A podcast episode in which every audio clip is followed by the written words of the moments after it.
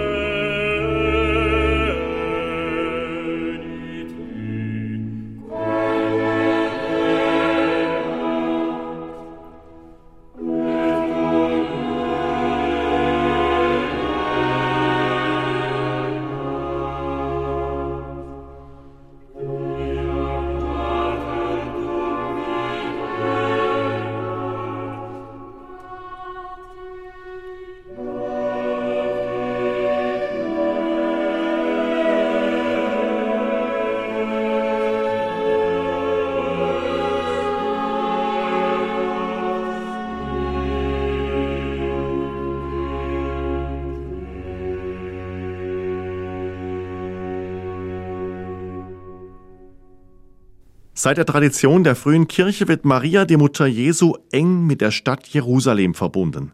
Hier hat sie den Evangelien zufolge Tod und auch Verstehung Jesu miterlebt. Spätere Zeiten nennen Maria bisweilen auch die Tochter Zion und greifen damit ein Bild aus dem Alten Testament auf. In einigen frühchristlichen Schriften, den sogenannten Apokryphen, ist zu lesen, dass Maria bereits als Kind im Umfeld des Jerusalemer Tempels gelebt hat. Dieses Motiv findet sich auch immer wieder in der christlichen Kunst. Dahinter steckt vermutlich auch ein Gedanke, der die Christen in den ersten Jahrzehnten sehr bewegt hat. So fragt Paulus im ersten Korintherbrief die Gemeinde, Wisst ihr nicht, dass ihr Gottes Tempel seid und der Geist Gottes in euch wohnt? Die Mutter Jesu hat erlebt, dass in ihrem Leib der herangewachsen ist, der später Gottes Sohn genannt wird. Bei den ersten Christen wächst die Überzeugung, das, was Maria, die Mutter Jesu, erlebt hat, das erleben jetzt auf ganz andere Weise auch wir. Zerstört sind wenige Jahrzehnte später die Stadt Jerusalem und der Tempel. Doch gerade jetzt wächst die Überzeugung, dass der Mensch selbst Tempel Gottes ist. Wir Menschen tragen, wie es Paulus an anderer Stelle ausdrückt, einen Schatz in zerbrechlichen Gefäßen. Jerusalem, die Stadt, mit der durch ihre Biografie auch ganz besonders Maria, die Mutter Jesu, verbunden ist. Die Stadt, die in diesen Wochen durch ihre furchtbare Zerstörung in den Fokus der Aufmerksamkeit gerückt ist und auch Symbol ist für andere Städte, die in der Ukraine zerstört werden, diese Stadt trägt den Namen der Mutter Jesu. Mariupol, Stadt Mariens. Das berührt mich in diesen Wochen sehr eigenartig, wie wenn das ein großes Ausrufezeichen ist. Schaut auf diese Stadt. Schaut, was in dieser Stadt geschieht. Schaut, wie hier auf furchtbare Weise die Zerbrechlichkeit des Menschen sichtbar wird und seine Berufung zerstört wird, Gefäß und Tempel des Heiligen zu sein. Palmsonntag 2022. Christen auf der ganzen Welt gedenken des Einzugs Jesu in Jerusalem. Eine Stadt, damals wie heute, wie wir es leider in den Anschlägen der letzten Tage erfahren haben, in der der Friede sehr brüchig ist. Wir gedenken aber auch der Städte, die längst zerbombt sind, in denen sich der Staub der Trümmer auch auf die Seelen gelegt hat. Wir werden daran erinnert, dass jeder Mensch, gerade in der Brüchigkeit und Zerbrechlichkeit Heiliges in sich trägt. Der Palmsonntag, an dem die Stadt Jerusalem Jesus empfängt, kann uns bewusst machen, dass jeder Mensch dazu berufen ist, Heiliges zu empfangen und dass wir einander so begegnen, dass diese Achtung vor dem Heiligen uns wesentlich prägt.